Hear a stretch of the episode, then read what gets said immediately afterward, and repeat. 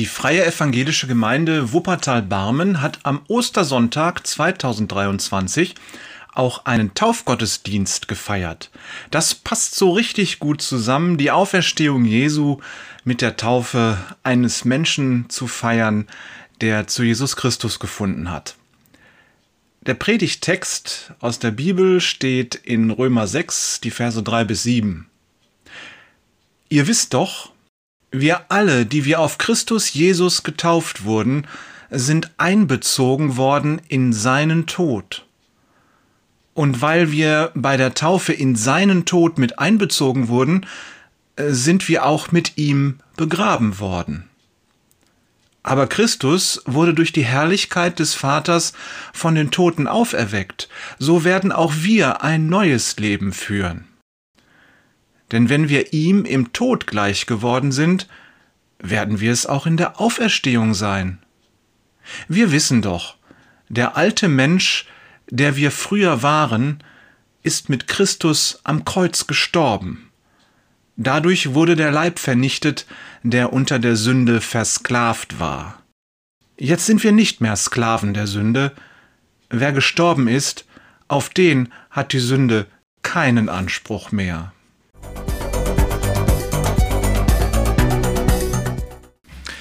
Also wer Sklave ist, gehört sich nicht selbst. Das ist mal klar. Er gehört seinem Besitzer. Er kann auch nicht selbst über seinen Körper bestimmen. Er kann auch nicht tun, was er will, sondern er muss immer tun, was sein Besitzer will. Und am besten denkt ein Sklave auch nicht selbst, weil aus dem Denken kommt ja auch ein Wille und ein Handeln und so. Und wenn der Besitzer merkt, dass der Sklave was anderes will, als er soll, das endet in der Bestrafung für den Sklaven, also am besten nicht selber denken. Und wenn sich nun ein Sklave permanent weigert zu tun, was sein Besitzer will, im Zweifelsfalle wird er getötet. Paulus sagt, Menschen sind Sklaven der Sünde. Nun sind wir hier alle Menschen, bis auf den Hund. Hallo Hund, er schläft ist Frieden hier, ne? Das ist gut. Das heißt, wir sind hier alle Menschen, folglich sind wir Sklaven der Sünde. Punkt. So, jetzt ist Gott das Leben und Sünde ist die Trennung von Gott.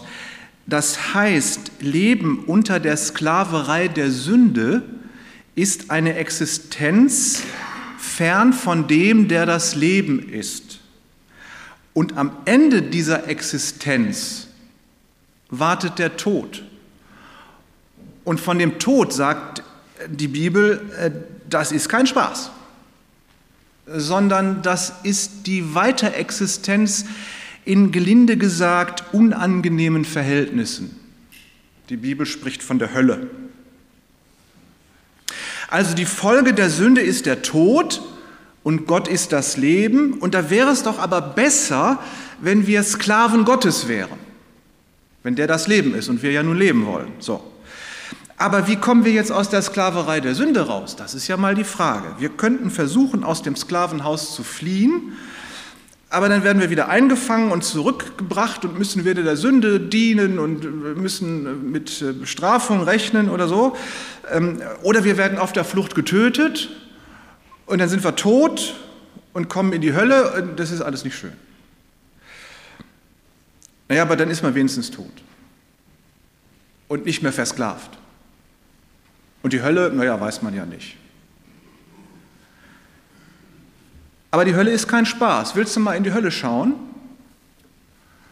Stell dir vor, du schläfst in deinem Haus ganz friedlich, und dann kommt ein Erdbeben und zerstört dein Haus und du wirst darunter verschüttet und du musst in alle Ewigkeit verschüttet bleiben. Verletzt, verdursten, verhungern. Ohne Ende, ohne Ausweg. Oder du lebst am Rande der Wüste und hast kein sauberes Wasser und du verdurstest und du musst zusehen, wie deine Kinder mit schmutzigem Wasser vergiftet werden und so langsam krepieren. Und das Verdursten und das Zuschauen bei dem Krepieren der Kinder nimmt kein Ende. Das ist Hölle. Flucht ist also keine gute Idee. Es könnte uns das Leben kosten. Da wollen wir aber auch nicht hin. Es müsste uns jemand der Sklaverei der Sünde abkaufen, das wäre die Lösung. Dann würden wir zwar von einem Sklavenhaus ins andere wechseln, aber vielleicht ist das andere Sklavenhaus ja besser. Und ja, es gibt ein Sklavenhaus, das ist wahrhaftig gut, nämlich das Sklavenhaus Gottes, von dem hat Jochen Klepper vor hunderten von Jahren gedichtet. In dem Lied Erweckt mich alle Morgen schreibt er, wie wohl hat's hier der Sklave, der Herr hält sich bereit, dass er ihn aus dem Schlafe zu seinem Dienst geleiht. Ist das schön, ne? Nochmal. Wie wohl hat's hier der Sklave, der Herr hält sich bereit, dass er ihn, den Sklaven, aus dem Schlafe zu seinem Dienst geleiht. Das ist mal wieder die göttliche Umkehrung der Verhältnisse. Gott, der Herr, der das Leben ist, bringt seinen Sklaven das Frühstück ans Bett, auf dass der Tag gelinge und schön werde. Da kann die Sklavenarbeit gar nicht hart sein, wenn man sich an frischer Luft bewegt und arbeitet mit Pausen, wenn man müde ist und mit freundlichen Leuten und in der Begegnung mit Gott und so. So ist Sklaverei Gottes. Das ist das pure Leben. Das ist richtig schön. Das ist glücklich. Da will ich hin. Das wäre klasse. Nur wie geht das? Da muss uns Gott eben der Sklaverei der Sünde abkaufen. Die Sünde verlangt aber einen hohen Preis. Die Sünde verlangt nicht weniger als dein Leben. Dein Leben ist der Preis. Das heißt, du musst dein Leben abgeben, um aus der Sklaverei der Sünde rauszukommen. Der Dumme ist nur, wenn du jetzt dein Leben abgehst, bist du tot und dann kommt die Hölle.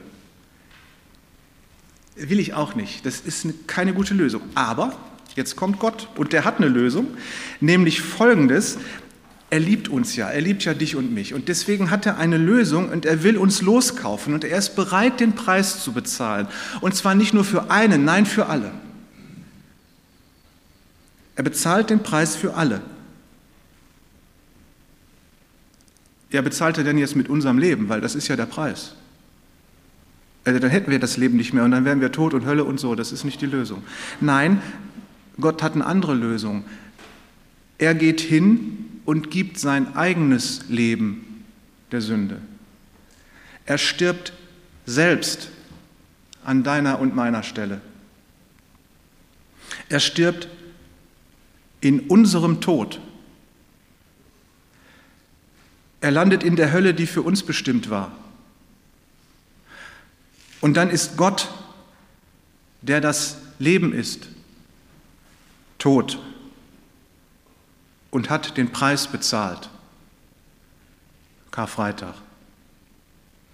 Da lacht sich die Sünde ins Fäustchen und grinst böse, Gott ist tot, alles klar, ich bin frei, ich habe keinen Gegenspieler mehr und die Sklaven laufen jetzt erstmal hier rum, aber die kriege ich schon alle wieder und ich bin der Herr der Welt. Denkt sich die Sünde so, dass sie Gott besiegt hat. Aber ihr ahnt schon, wie die Geschichte weitergeht. Gott ist ja das Leben selbst, der kann nicht im Tod bleiben. Und Gott ist heilig, der kann nicht in der Hölle sitzen.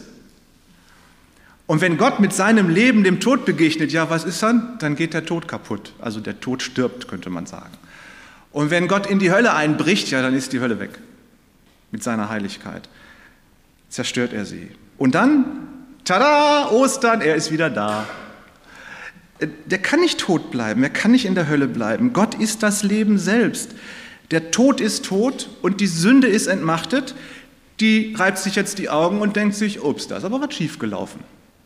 Das Sklavenhaus der Sünde ist zerschlagen. Gott hat alle Menschen aus der Sklaverei der Sünde freigekauft mit seinem eigenen Leben. Und deswegen kommt alle mit. Wir werden Sklaven Gottes. Das ist das Allerbeste, was uns passieren kann. Das ist Leben pur. Das ist das allerbeste Sklaven des Lebens und der Liebe Gottes zu sein. Was Besseres gibt es nicht. Das ist die Botschaft von der Liebe Gottes zu seinen Menschen. In Jesus Christus wurde Gott selbst Mensch und hat die Sünde entmachtet, indem er unseren Tod starb. Wer ein Sklave war, ist uns klar, nicht? Wer ein Sklave war und stirbt, über den hat sein Besitzer ja keine Macht mehr. Also wenn der Sklave tot ist, dann ist er eine Leiche, da hat der Besitzer nichts mehr mit zu machen. So. Wenn wir der Sünde sterben, dann hat die Sünde keine Macht mehr über uns. Normalerweise werden wir tot und das wäre dumm, so mit Hölle und so, ist klar. Aber was klar ist, wenn du in den Tod Jesu hineingetauft wirst, dann wirst du identisch gemacht mit dem Tod Jesu. Nun ist Jesu also Jesus an deiner Stelle gestorben und du kannst leben und du bist von der Sklaverei der Sünde freigekauft. Die Sünde hat keine Macht mehr über dich.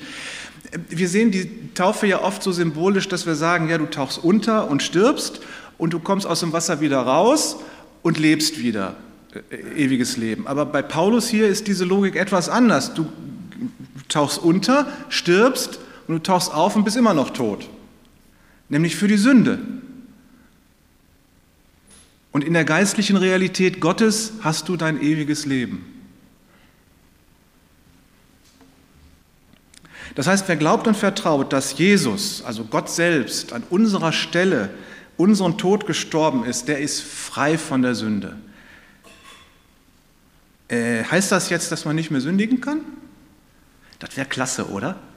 Dann, würden, dann wären alle Christen immer nett. Wir würden so zehn Zentimeter über dem Boden schweben vor Heiligkeit und es wäre immer so eine Aura des Guten um uns. Ihr wisst, dass das nicht stimmt. Das Leben in dieser Welt ist viel zu komplex, als dass man immer alles richtig und heilig machen könnte. Man muss immer irgendwie versuchen, das Beste zu tun und weiß doch ganz genau, dass immer auch das Falsche dabei ist. Ganz simples Beispiel, das aber die Struktur unserer Welt offenbart. Stell dir vor, du fährst mit deinem Auto auf der Landstraße und der Mittelstrich ist durchgezogen. Das heißt, du darfst da nicht drüber fahren. Wenn du es doch tust und erwischt wirst, musst du eine Strafe zahlen. Ist jetzt nichts Dramatisches, aber ist klar. Und Christen fahren natürlich nicht über den durchgezogenen Strich, weil sie sich natürlich an die Gesetze halten. Es wäre Sünde, über diesen durchgezogenen Strich zu fahren.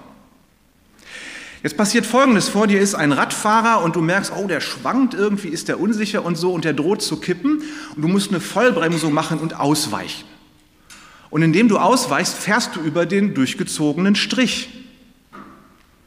Das wird dir natürlich keiner übel nehmen, weil du vermieden hast, den Radfahrer umzunieten, aber du hast das Gesetz gebrochen. Weil du was Gutes getan hast, hast du was Falsches gemacht. Ich weiß nicht, ob es in der Straßenverkehrsordnung dann eine Regel dafür gibt, ob man dann tatsächlich dafür bestraft wird und ein Bußgeld zahlen muss, wenn man da über den, die Linie gefahren ist. Wahrscheinlich eher nicht. Ihr merkt aber, genau dieses System gilt in allen Dingen unseres Lebens. Indem du etwas richtig machst, machst du gleichzeitig irgendwas anderes falsch. Wir haben uns damit so eingerichtet, all diese falschen Dinge, diese falschen Kleinigkeiten, die wir jeden Tag fabrizieren, zu ignorieren, weil wir sagen, naja, in der Regel haben wir ja das Richtige und Gute gewollt. Aber so ist es nun mal. Wir können nicht nicht sündigen, solange wir gezwungen sind, in dieser Welt, die von Sünde durchzogen ist, zu leben. Aber die gute Nachricht ist, das Evangelium ist, die Sünde, die wir gezwungen sind zu tun in dieser Welt, die hat keine Macht mehr, uns von Gott zu trennen. Weil Jesus dafür gestorben ist und uns vergeben ist. Dass mir jetzt keiner auf die Idee kommt zu sagen, ja, dann lass uns mal lustig drauf lossündigen, hat ja sowieso keine Konsequenzen. Oder zu sagen, oh, je mehr wir sündigen, desto größer muss die Gnade Gottes leuchten, der uns vergibt. Dass ihr euch da mal nicht irrt. Selbst wenn du noch in dieser Welt lebst und Jesus nachfolgst, selbst wenn du in dieser Welt lebst, gehörst du zum Königreich Gottes. Also verhalte dich auch entsprechend. Das heißt, du dienst nicht mehr der Sünde, sondern du tust alles, was du tust, soll der Gerechtigkeit Gottes, der Nächstenliebe, ja sogar der Feindesliebe dienen. Paulus schreibt, stellt euch und eure Körper nicht der Sünde zur Verfügung, sondern seid Werkzeuge der Gerechtigkeit Gottes. Wenn du nur meinst, du könntest so lustig drauf lossündigen, äh, das wäre dumm. Das wäre, als wenn du freiwillig wieder in das Sklavenhaus der Sünde wechseln wolltest. Und wer will das wirklich?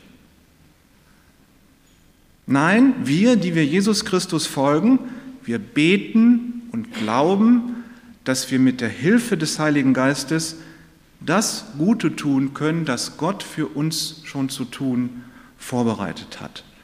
Und wenn das mal schief geht, dann wird uns jeder Fehler vergeben, dafür ist Christus gestorben. Der Tod ist verschlungen in den Sieg Jesu. Tod, wo ist dein Sieg? Tod, wo ist dein Stachel? Gott aber sei Dank, der uns den Sieg gibt durch unseren Herrn Jesus Christus. Und jetzt auf zur Taufe. Ähm, wer jetzt das Gefühl hat, oh, ich muss mich jetzt aber auch ganz schnell taufen lassen, ich habe hier noch weiße Hosen, weißes Hemd, habe ich alles dabei. Also wer jetzt noch unbedingt jetzt taufen will. Wasser ist auch ordentlich warm, habe ich gerade gesehen. Es hat gut 30 Grad. Das ist, äh, ne, gut. Ich muss dir leider mitteilen, es geht für dich jetzt ans Sterben. Das ist zwar kein Spaß, aber es ist eine Freude. Amen.